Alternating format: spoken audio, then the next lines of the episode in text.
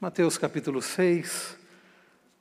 Eu convido você a acompanhar com atenção, com fé, com expectativa, com interesse, a leitura da santa, bendita e suficiente palavra do Senhor. Mateus capítulo 6, versos de 1 a 4. Assim nos diz o nosso Senhor Jesus: Guardai-vos de exercer a vossa justiça diante dos homens, com o fim de ser desvistos por eles. Doutra sorte, não tereis galardão junto de vosso Pai Celeste. Quando, pois, deres esmola, não toques trombeta diante de ti, como fazem os hipócritas nas sinagogas e nas ruas, para serem glorificados pelos homens. Em verdade vos digo que eles já receberam a recompensa. Tu, porém, ao dares a esmola, ignore a tua mão esquerda o que te faz a tua mão direita para que a tua esmola fique em secreto, e teu Pai que vem em secreto te recompensará. Assim como o nosso irmão Cleiton acabou de orar, que o Senhor fale agora ao nosso coração e não permita que nada nos atrapalhe de sermos instruídos pelo Senhor através da Sua palavra neste momento. Amém.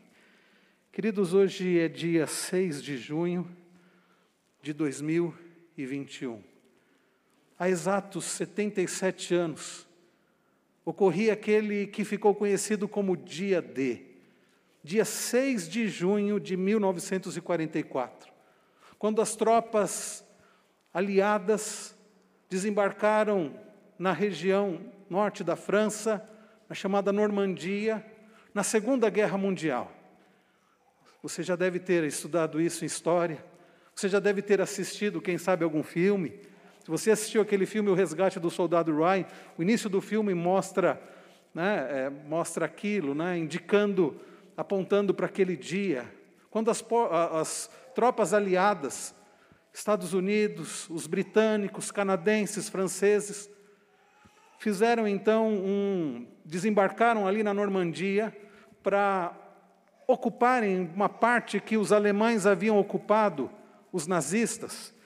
Então, queridos, marcou o início dos desembarques das tropas aliadas ali na Normandia. Essa operação foi considerada de extrema importância pelos historiadores, pois iniciou a libertação da França das tropas nazistas, e alguns dizem que iniciou a libertação de toda a Europa do nazismo. Por isso ficou conhecido como o Dia D. As operações do Dia D, para os irmãos terem uma ideia, e quando eu, eu vi que hoje era era 77 anos do dia D, eu pesquisei, e as operações do dia D contaram com 5.300 navios que realizaram um transporte de cerca de 150 mil homens. Já imaginaram? 150 mil soldados transportados naqueles navios, desembarcando ali na Normandia. E também a operação ficou conhecida também como Operação Overlord. Contou ainda com o apoio de 12 mil aeronaves que foram vitais para o sucesso da operação. Além disso, dizem os historiadores, durante essa operação uma série de paraquedistas saltaram em diferentes pontos da Normandia. Foram 1.500 tanques também que aqueles navios trouxeram, 150 mil homens, 1.500 tanques, aviões, paraquedistas, uma grande operação militar, considerada a maior das operações militares de todos os tempos. Dia 6 de junho de 1944. A vitória dos aliados no dia D resultou em 3 mil mortes, o que para alguns é considerado um número pequeno, devido à quantidade de pessoas e à, à operação, à estrutura da operação. Mas, queridos, 3 mil mortes não é um número pequeno. Uma morte já seria considerado algo, algo de importância. Fico pensando quantos desses soldados, desses mais de 150 mil soldados que desembarcaram naquele 6 de junho de 1944, desembarcaram com muito medo, foram até a Normandia obrigados. Quantos deles foram, quem sabe, por amor à pátria, outros com outras motivações. Mas fato é que muitos destes ali morreram Muitos deles, os corpos não foram nem encontrados. Muitos deles nem são conhecidos. muitos não foram reconhecidos, muitos não foram lembrados. Gente que arriscou a própria vida e alguns com motivação correta e que são anônimos, que ninguém homenageia, que ninguém é, faz menção. Mas existem, os, existem homenagens àqueles que lutaram na Segunda Guerra e também na Primeira Guerra. E pesquisando sobre isso também, eu li aqui o símbolo máximo da homenagem ao soldado desconhecido. Existe no Brasil, é o Monumento Nacional aos Mortos da Segunda Guerra Mundial. Fica lá no aterro do Flamengo. Porque é curioso que, se naquela coalizão na, dos aliados, norte-americanos, britânicos, canadenses, franceses, não havia brasileiros naquele dia, no dia D. Mas isso não significa que os brasileiros não participaram da Segunda Guerra Mundial. Você deve ter ouvido falar dos nossos pracinhas. Sim, foi um grupo de brasileiros enviado para a Segunda Guerra Mundial, mas não foram ali para a região da França, eles foram para o norte da Itália. E ali no norte da Itália se juntaram a um batalhão americano e eles conseguiram conquistar uma região e foram também importantes contra a luta contra o nazismo. E como eu dizia, há um símbolo de homenagem ao soldado desconhecido no Brasil, é o Monumento Nacional dos Mortos da Segunda Guerra Mundial. Reserva, ele reverencia os militares da Força Expedicionária Brasileira, a FEB, desaparecidos em combate na, na campanha da Itália entre 1944 e 1945. É, na verdade, um verdadeiro resgate da memória dos nossos pracinhas, frequentado ali por muitos turistas. E é curioso, queridos, que na Itália também há um monumento em homenagem aos nossos pracinhas. Os pracinhas que morreram em ação, 454 soldados, se não me engano, né, não sei se, se, você sabe também essas informações, Alan, Alan que é, é do Exército também. 454 brasileiros, soldados que foram para a Segunda Guerra, faleceram. E, inicialmente, eles foram sepultados no cemitério militar lá de Pistoia, no norte da Itália, mas seus corpos foram trazidos, foram trasladados aqui para o Rio de Janeiro em 1960 onde repousam no Monumento Nacional aos Mortos na Segunda Guerra Mundial.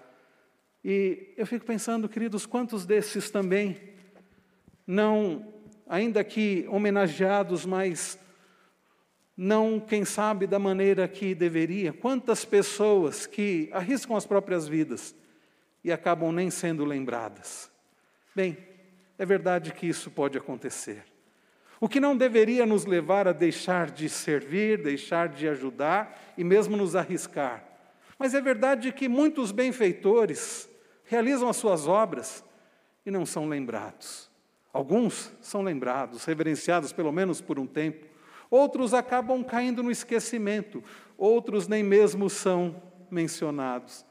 Fato é, queridos, que por vezes na nossa no nosso dia a dia e na nossa luta, e mesmo quando procuramos fazer coisas boas, por vezes não somos reconhecidos e não deveríamos depender disso. Quantas vezes nós falhamos, não por deixar de fazer o bem, às vezes por deixar de fazer o bem, como lemos ainda há pouco em Deuteronômio 15, quantas vezes deixamos de fazer o bem? Mas quantas vezes falhamos não por deixar de fazer o bem, mas por deixar de fazer o bem com a motivação correta. A pergunta mais importante não é o que você faz, essa é uma pergunta importante, mas a mais importante é por que é que você faz o que você faz. Será que você faz o bem buscando reconhecimento? Será que você faz o bem buscando glória? Eu tenho ouvido falar sobre a importância de deixarmos o nosso nome registrado na história. Esse dia eu ouvi um pastor dizendo assim: Eu entendo que Deus tem para mim algo grande e eu quero fazer algo eu quero fazer algo para deixar marcado na história. Como que dizendo em outras palavras, eu quero deixar o meu nome marcado na história. Quando na verdade o nosso propósito deveria, eu quero que o nome de Cristo seja exaltado na história, através da minha vida. Queridos irmãos, sem dúvida, ações importantes que nós fazemos e algumas delas não serão reconhecidas. E Jesus nos instrui aqui ao olharmos para este início do capítulo 6, e veremos isso ao longo de todo o capítulo 6, Jesus nos instrui que o que Ele espera de nós quando nós fizermos as nossas boas ações. O que é que o Senhor espera de nós ao vivermos a justiça no reino de Deus? Justiça que Ele tem nos ensinado desde o início do capítulo de número 5. Hoje, queridos, nós veremos em resumo aqui no capítulo 6 que nós devemos não devemos buscar o reconhecimento dos homens, devemos, na verdade, evitar buscar o reconhecimento dos homens quando fizermos o bem, fazendo para o conhecimento apenas de Deus e para a glória de Deus. É isso que nós vamos aprender hoje, em resumo. Não faça o bem para se aparecer, para buscar glória própria, mas faça para a glória do Senhor. E nós veremos isso em duas partes principais. A primeira delas é: não devemos ser movidos pelo reconhecimento humano ao fazer o bem. Esta é a primeira coisa. Não seja movido por, pela busca do reconhecimento humano ao fazer aquilo que você deve fazer. Olhe comigo mais uma vez os versos 1 e 2. Eu quero convidar aqueles que aqui estão para que leiamos juntos. Leiamos. Guardai-vos de exercer a vossa justiça diante dos homens, com o fim de ser desvistos por eles, doutra sorte, não tereis galardão junto de vosso Pai celeste. Quando, pois, deres esmola, não toques trombeta diante de ti, como fazem os hipócritas nas sinagogas e nas ruas, para serem glorificados pelos homens. Em verdade vos digo que eles já receberam recompensa, a recompensa. Queridos, nós temos aprendido com o nosso Senhor Jesus neste que é o maior de todos os sermões, porque foi pregado por o maior de todos os pregadores, nosso Senhor Jesus, nós temos aprendido que aqueles que fazem parte, que são cidadãos do reino de Deus, cidadão do reino dos céus, Aqueles que são cidadãos do reino dos céus, eles são diferentes. Eles são bem-aventurados e eles são diferentes. Eles são diferentes daqueles que não pertencem ao reino dos céus. Aqueles que fazem parte do reino de Deus são sal da terra e luz do mundo, são diferentes e fazem diferença, chamados para viver de forma extraordinária. Porque o Evangelho, queridos, é extraordinário. Aqueles que são cidadãos do reino de Deus, eles não apenas devem fazer diferença fazendo o que é correto, mas fazendo com a motivação correta. E Jesus já nos tem ensinado sobre a prática da justiça. E Jesus já nos tem ensinado que não basta simplesmente dizermos eu não tiro a vida de ninguém, quando na verdade no coração eu odeio. Não basta eu deixar de me relacionar, né, me deitando com alguém que não é a minha esposa, sendo que na verdade eu estou cobiçando. Não basta eu simplesmente dizer, olha, eu, eu, eu cumpro o que eu prometo, se na verdade eu não estou cumprindo de forma correta as minhas promessas. Jesus tem nos ensinado, queridos, que mais importante do que o que é externo, nós precisamos considerar o nosso próprio coração. E agora, ao olharmos para o capítulo de número 6, nós vemos que Jesus continua a falar sobre a prática da justiça. Antes, Jesus estava comparando a prática da justiça com os ensinos daqueles mestres e fariseus. Enquanto aqueles mestres e fariseus diziam, e Jesus falava: Ouvistes o que foi dito? Eu, porém, vos digo. Agora, Jesus vai além e começa a comparar a prática da justiça com as práticas dos seus ouvintes, dos seus discípulos. E nos ensina agora e, nos fa e faz comparação para nós acerca da prática da justiça e as nossas próprias práticas. As nossas próprias práticas. Então, agora entrando no capítulo 6, ou uma continuidade no assunto, sim, mas há também uma movimentação em direção a mostrar mais como é essa vida pública, como é essa vida pública e como é essa vida privada na ética do reino, na vida dos cristãos, em seus atos de retidão. Como nosso irmão Cleiton disse ainda há pouco, algo que eu tenho repetido aqui, ah, o problema não são as passagens que nós não entendemos, são as passagens que nós entendemos. Queridos, ao olharmos aqui para o capítulo 6, há muita humilhação, não é verdade? Como disse o Dr. Lloyd Jones, esse é um dos capítulos mais desconfortáveis de ler nas Escrituras, porque tem muita humilhação envolvida. Mas é bom isso, sabe por quê? Porque o que faz diferença para nós, não é uma mensagem que massageia o nosso ego, que nos faz sair satisfeitos conosco. Não é uma mensagem, queridos, que simplesmente diz o que nós queremos ouvir. É uma mensagem que causa mudança, apontando para os nossos erros, revelando o nosso pecado, nos levando a sermos semelhantes a Cristo. É por isso que uma passagem como essa, ainda que seja humilhante para nós, difícil, ela é necessária. Aliás, o remédio por vezes é amargo, mas vai fazer diferença. Como diziam os mais velhos, o que o que arde cura, o que aperta segura, não é verdade? Então, ainda que seja uma passagem que venha nos humilhar, ela é necessária para a nossa vida. Jesus começa então nos explicando algo acerca da nossa vida cristã, da justiça, acerca da nossa piedade em geral. E no primeiro versículo ele traz um princípio geral que vai se aplicar ao longo de todo o capítulo. Olha qual é este princípio: as coisas justas, as coisas corretas, as coisas piedosas que a gente faz, elas não podem ter como objetivo sermos vistos pelas pessoas. Guardai-vos de exercer a vossa justiça diante dos homens, com o fim de ser desvistos por eles.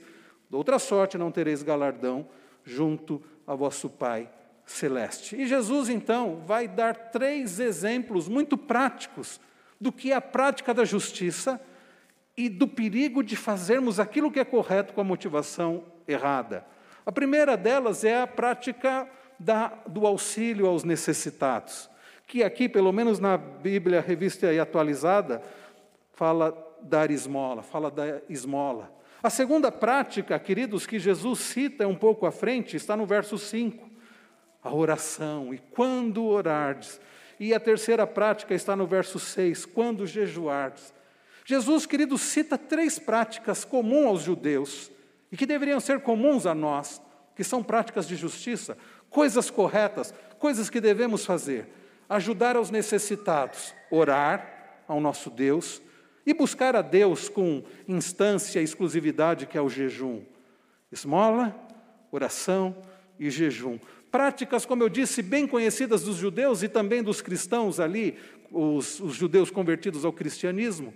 Aliás, quando nós lemos na parábola do fariseu e do publicano, coisas que o fariseu diz que fazia.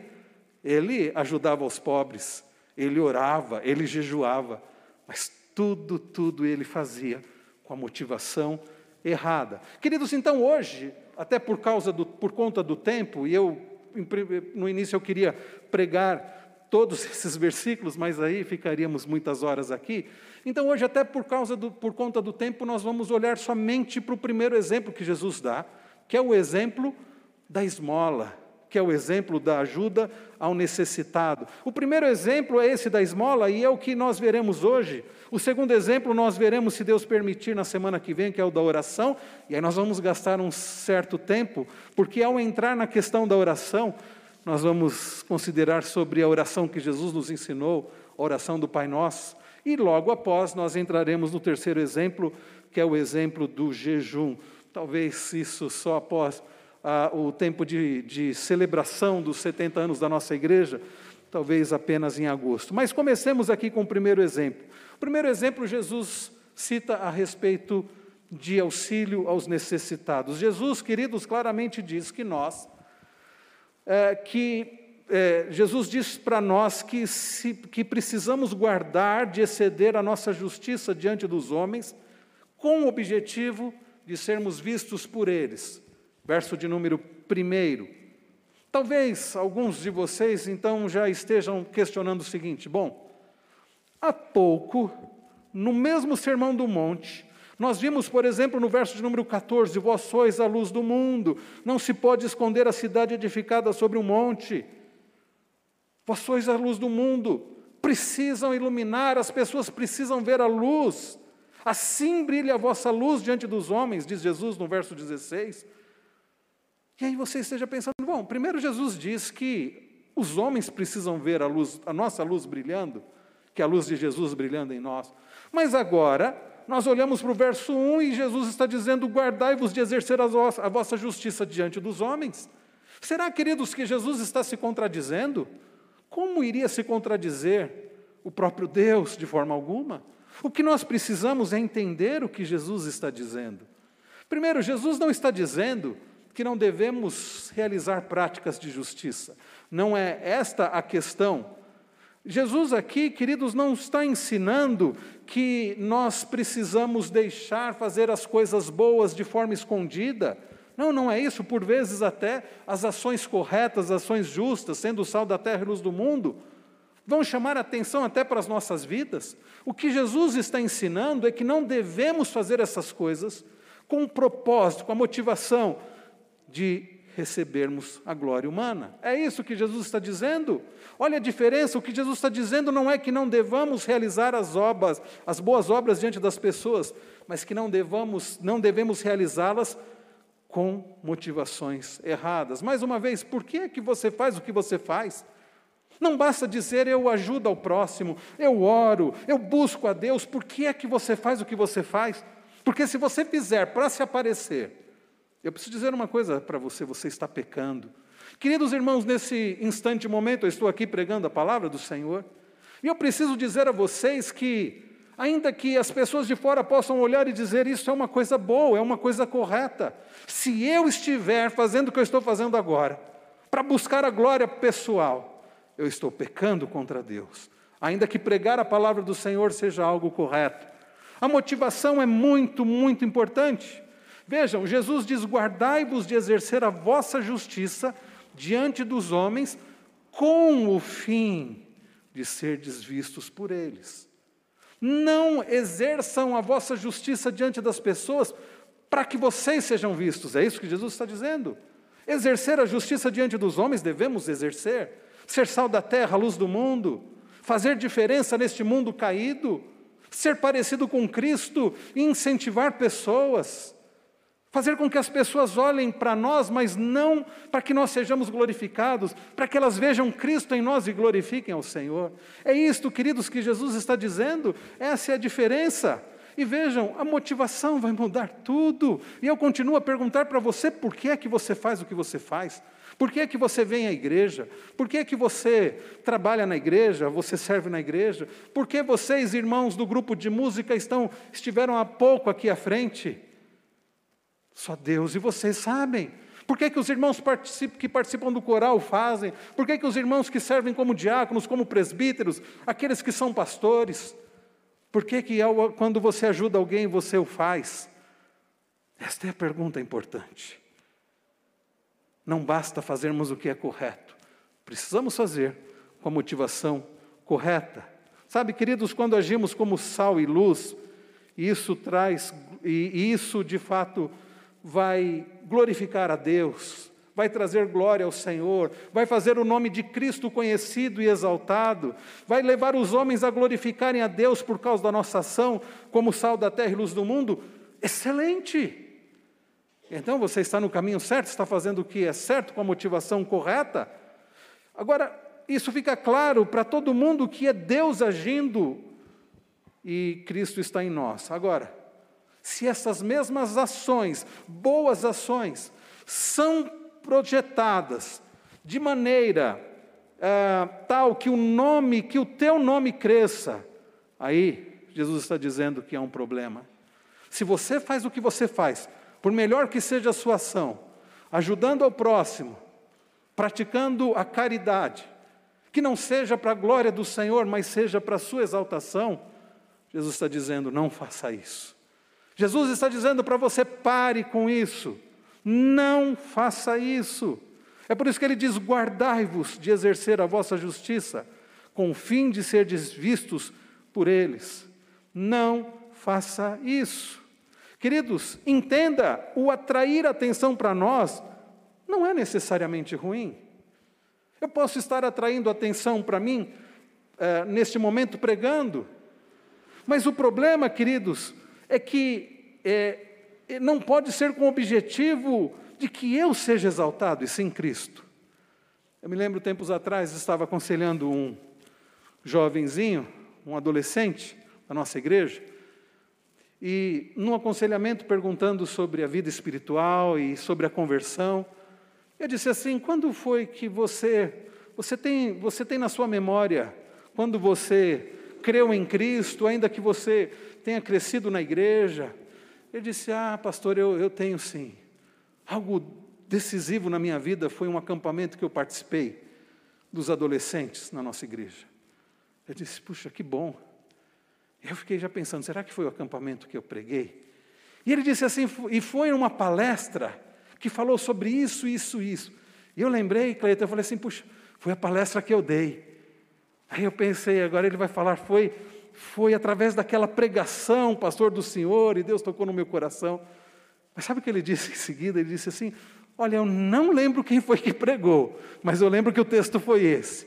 E aí eu falei, puxa vida, quase que eu falei assim, fui eu que preguei, você não lembra? Mas sabe, ali Deus mostrou uma coisa para mim. É esse, isso é o ideal. Que as pessoas se lembrem da mensagem. Que as pessoas sejam transformadas pela palavra. Que as pessoas não lembrem que foi você que pregou. E hoje, queridos, ao orar, eu peço isso, Senhor. Antes de pregar, eu peço isso, Senhor, que o Senhor fale ao coração das pessoas, que a tua palavra seja proclamada com fidelidade, que Cristo seja exaltado e que eu nem mesmo seja lembrado. Esta tem que ser, queridos, a nossa motivação ao fazermos o que nós fazemos. Me lembro quando o reverendo Roster esteve conosco, o reverendo Roster Guimarães é um amigo querido, pastor da Igreja Presbiteriana Unida de São Paulo. Eu me lembro que em uma das vezes que ele esteve conosco, ele contou uma ilustração que ele leu num dos livros, não me lembro qual livro, vou perguntar para ele, quero até comprar, é um livro antigo. Ele disse que nesse livro conta-se quando um grupo de pastores dos Estados Unidos foi até, isso no século XIX, foi até a Inglaterra para conhecer os pregadores ingleses. E então, pela manhã, eles foram, eu não me lembro o nome do pastor, eles foram na igreja do pastor Fulano de Tal. E ao participarem do culto, ao saírem do culto, aquele grupo de pastores americanos saíram encantados. E um dizia assim: Você viu como Fulano de Tal prega, que que exposição. Outros diziam assim: vocês viram a oratória dele. Vocês viram, outros diziam assim: vocês viram a impostação de voz. Outro dizia: vocês viram como ele fitava o auditório. Ficaram encantados com o pregador fulano de tal. Mas à noite eles foram até o tabernáculo metropolitano de Londres, a igreja do Charles Randall Spurgeon, e eles também participaram do culto. Mas ao saírem do culto, eles diziam: vocês viram como Cristo é maravilhoso. Outros diziam, vocês viram como Cristo é gracioso. Vocês viram como Cristo é exaltado. Eles saíram exaltando o Senhor Jesus. Queridos, é assim que deve ser. Não elogiando a pessoa que fez algo, mas que as pessoas vejam a Cristo na nossa vida e exaltem a Cristo. É isso que Jesus está dizendo.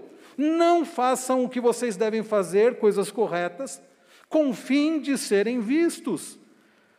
Vejam, a gente não faz pela fama, a gente não deve fazer em busca de reconhecimento público, e eu quero dizer para você, eu preciso dizer isso para você, que se você tem feito o que você faz, de coisas corretas, para se aparecer, se você faz o que você faz para receber a glória das pessoas, você está pecando.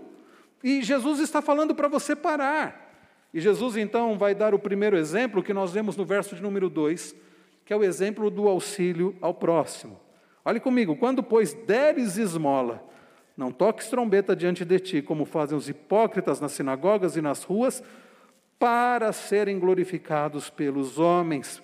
Em verdade vos digo que eles já receberam a recompensa. Quando deres esmola, não faça como os hipócritas. A palavra hipócrita vem do antigo teatro grego, o, antigo teatro, e é uma palavra do, do grego que era utilizada para os atores.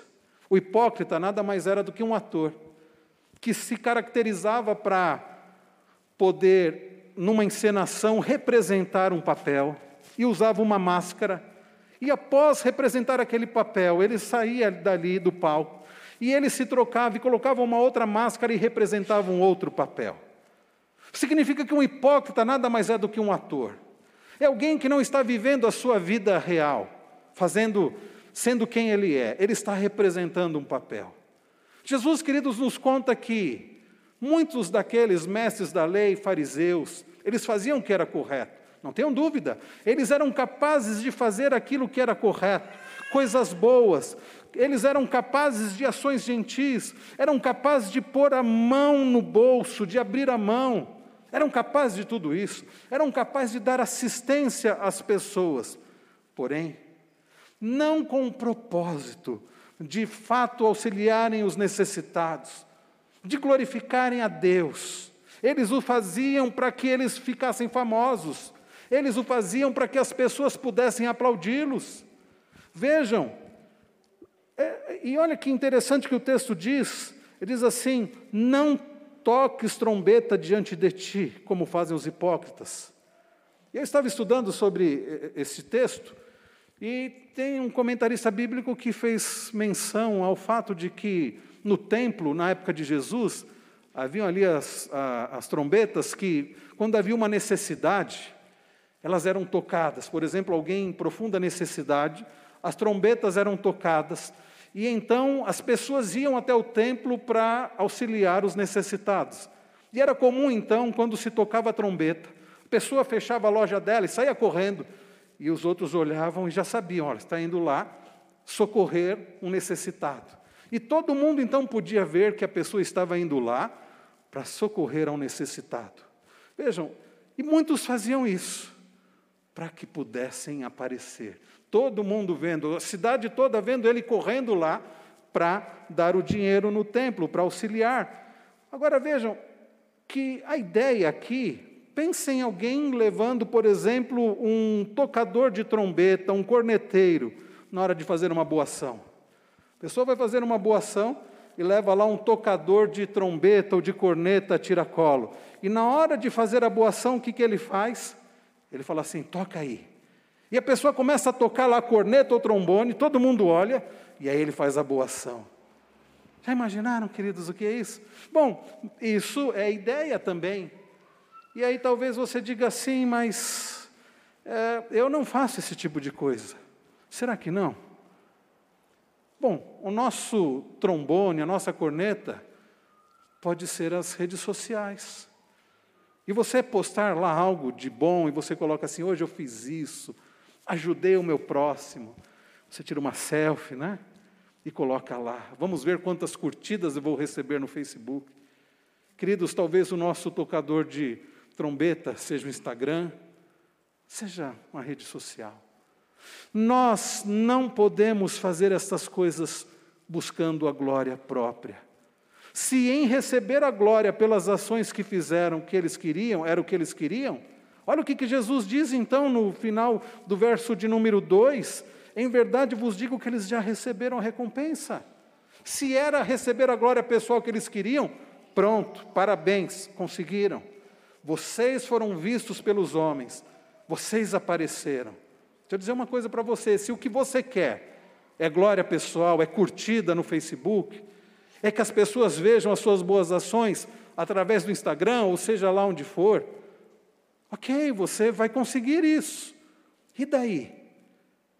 O que isso vai mudar para a sua vida? Fora que é pecado. Você não deve buscar a glória para você. Queridos, os que andam fazendo bem com o seu corneteiro a tiracolo, eles já têm a sua recompensa. Sabe? Em outras palavras, Jesus está dizendo: olha, não vai passar disso. O máximo que eles vão conseguir é isso, e pronto, eles já conseguiram, eles já receberam a sua recompensa. Mas eu preciso dizer uma coisa para você: Deus, o nosso Senhor Jesus tem muito mais para você. Não busque esse tipo de coisa. Busque a glória do Senhor. Jesus, queridos, tem algo muito superior para nós. Jesus tem algo muito superior. Ele não quer que os seus discípulos sejam como essa turma dos que carregam os, ah, aqueles que tocam o, o, trombone, a corneta, a tiracolo, não, não seja dessa turma. É o que Jesus então traz no verso 3, é um exemplo, confundo isso vai. Olhe comigo o verso de número 3.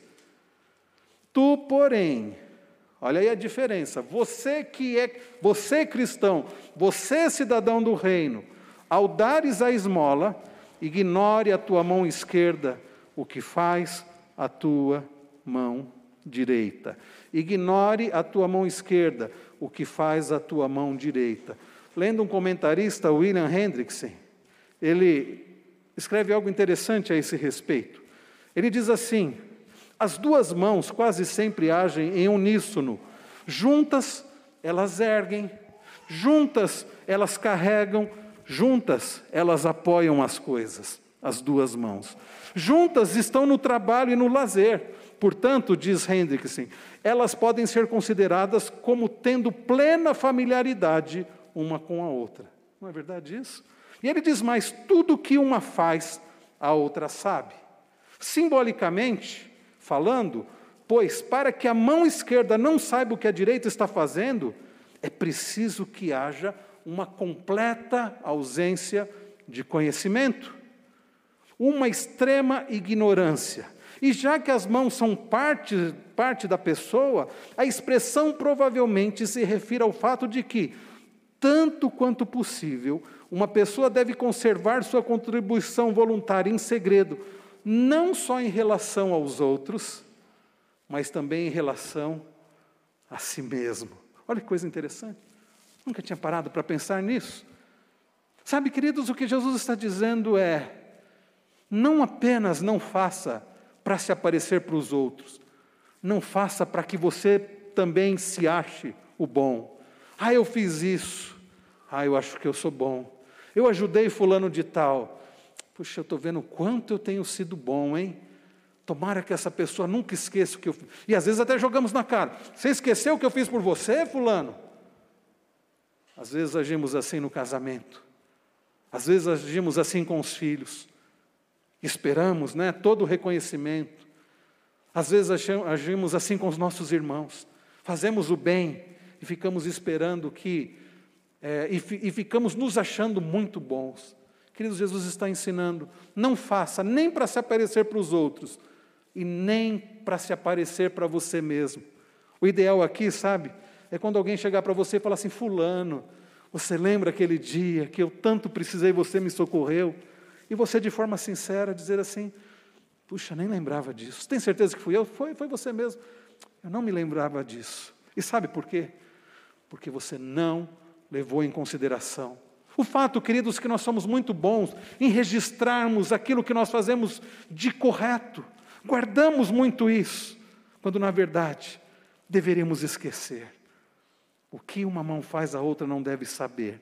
Queridos, a, a, a, o que o Hendricks ele, ele termina dizendo é, é que a, essa é que bom que eu sou, que bom sujeito eu sou, ele diz, quando nós agimos assim, achando que somos bons, que bom sujeito eu sou. Não, que você nem se lembre, nem considere as coisas boas que você faz. Nós, queridos, deveríamos agir, como diz a palavra do Senhor, reconhecendo que a nossa justiça, as nossas justiças e boas obras são como trapos de imundícia. Fizemos só o que tínhamos que fazer, acabou. Então faça e pronto. Irmãos queridos, é isso que nós aprendemos nesta noite, em primeiro lugar. Nós devemos fazer aquilo que é certo, não buscando o próprio reconhecimento, não buscando o reconhecimento dos outros e nem tampouco o nosso. O que Jesus diz é exatamente isso. Vá lá e faça. Não fique anunciando nem para você mesmo. Mas então, como eu não vou anunciar nem para mim mesmo? Mais uma vez, sem levar em consideração o que você tem feito como sendo algo digno de nota. Temos, queridos, como eu disse, a tendência de registrar o que nós fazemos. Ah, aqui, queridos, então, nós aprendemos que devemos fazer o bem, ponto final. Faça o bem e pronto. Não se preocupe em ser visto. Esse é o nosso primeiro ponto. Agora, a pergunta que fica é: já que eu não devo fazer o bem para me aparecer, já que eu não devo fazer o bem nem para me achar o bom, como eu devo fazer então? E aí o segundo ponto é: nós devemos ser movidos ao bem, pela gratidão a Deus, para a glória do Senhor, pelo reconhecimento dEle. Faça o bem como prova da gratidão a Deus, para a glória dEle, para o reconhecimento apenas dEle. Vejam, queridos, o que nos diz o versículo de número 4. Olhe comigo, o verso de número 4 nos diz assim: o nosso Senhor Jesus, para que a tua esmola fique em secreto, e teu Pai que vem em secreto te recompensará. No final do versículo 2 ele diz assim: Em verdade vos digo que eles já receberam a recompensa. Queridos, se por um lado, aqueles que fazem o que fazem, mesmo coisas corretas, fazem para serem reconhecidos, receberem glória própria, já recebem a recompensa aqui, o que não é nada. Aqueles que fazem para a glória do Senhor receberão a recompensa do Senhor. Então Jesus não está aqui se referindo apenas àquele. Vejam o que no versículo de número 2, se você prestou atenção, ele diz assim: Quando, pois, deres esmola. O que, que vem à sua mente quando você ouve a palavra esmola? Na minha mente, sabe o que, que vem? Aquela moedinha que sobra. E de repente você está ali no farol e alguém pede e você tira aquela moeda. Às vezes você, é uma moeda de um real, você fica até com dó. Puxa, se tivesse uma de 10 centavos, né? Esmola é isso, é aquele dinheirinho, aquele dinheirinho trocadinho que você dá. Você não pensa em 100 reais como esmola, né? Você não pensa em mil reais como esmola. Mas é uma interpretação errada.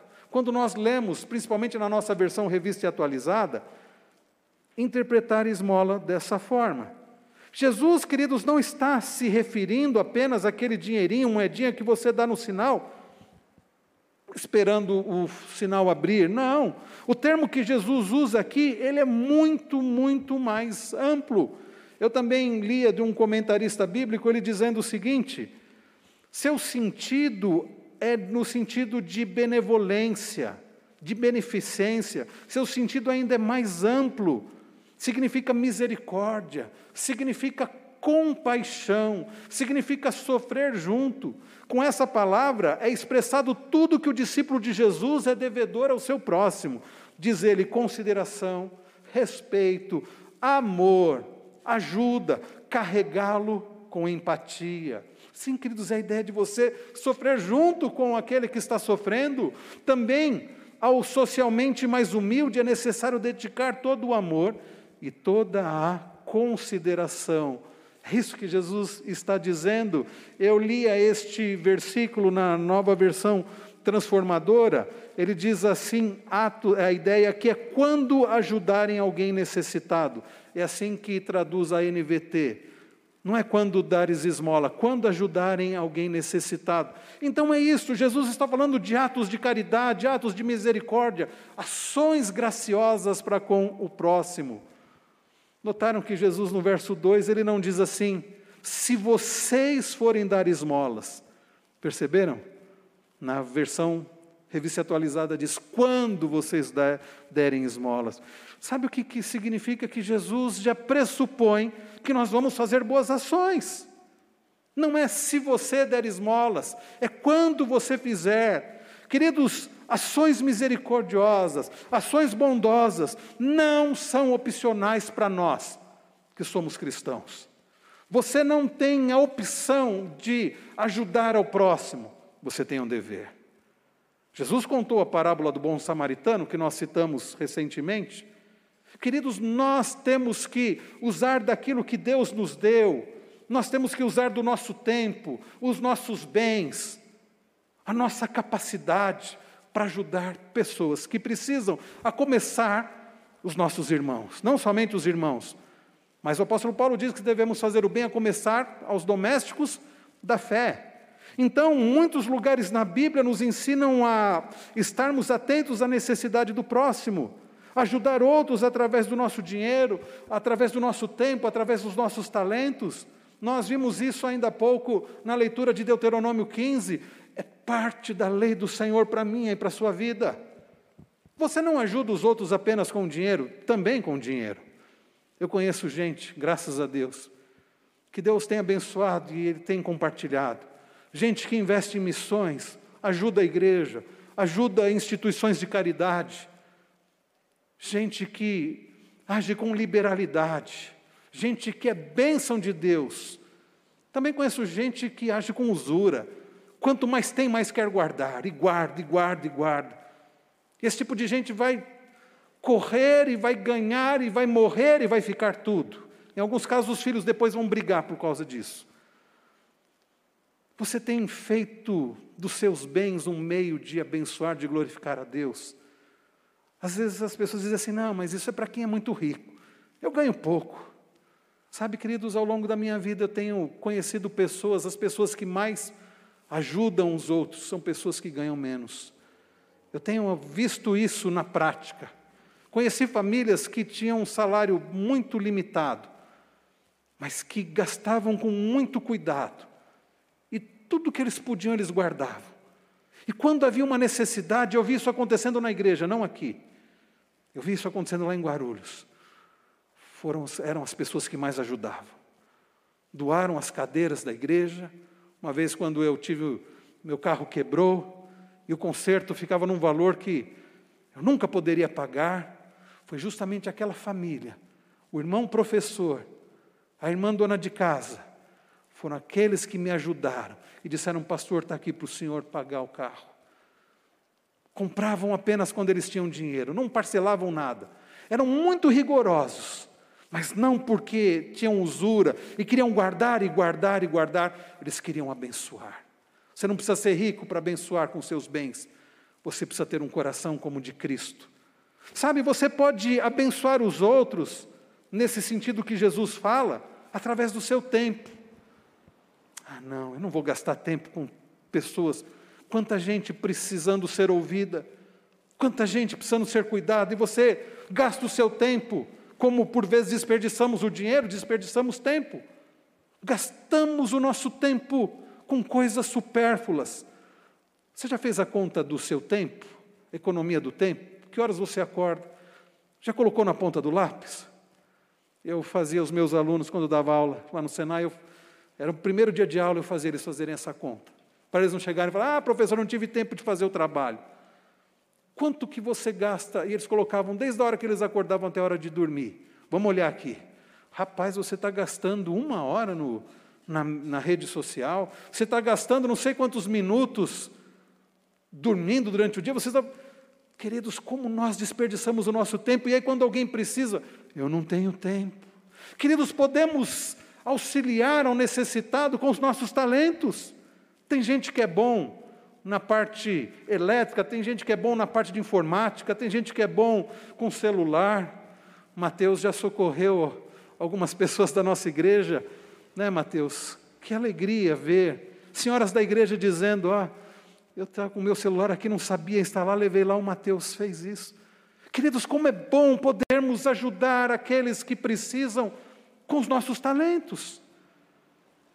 Então, nós aprendemos nesta noite que nós devemos agir sim, fazendo bem com a motivação correta. E olha o que o texto diz, para finalizarmos, o final do versículo de número 4. E, o teu, e teu pai que vem em secreto te recompensará. É maravilhoso saber que, ainda que não recebamos recompensas aqui, Deus tem recompensa para nós. A palavra recompensa aqui não é um salário, é um, é um presente. Quantos presentes Deus tem para nós? Quando nós usamos do nosso, dos nossos bens, do nosso tempo, dos nossos talentos, achamos que estamos perdendo. Não, você não está perdendo, você está ganhando nada passa desapercebido diante do nosso Deus. Guarde isso. A Bíblia diz que o nosso trabalho no Senhor não é vão. Então faça o que você tiver que fazer, sem buscar méritos próprios, sem buscar glória própria. Faça para a glória do Senhor. Queridos, quando nós fazemos isso, nós precisamos nos lembrar que é possível fazer isso. É possível você fazer o bem para o necessitado, sem buscar a glória própria. E você tem que fazer isso, sabe por quê? Porque um dia Jesus Cristo fez o bem para nós. Aliás, ele continua fazendo o bem. O nosso Senhor Jesus, que deu não esmola, que deu a sua própria vida, para que nós pudéssemos ser salvos, para que nós pudéssemos ser livres da ira de Deus. O nosso Senhor Jesus Cristo, que entregou a sua própria vida, derramou o seu sangue precioso para nos salvar.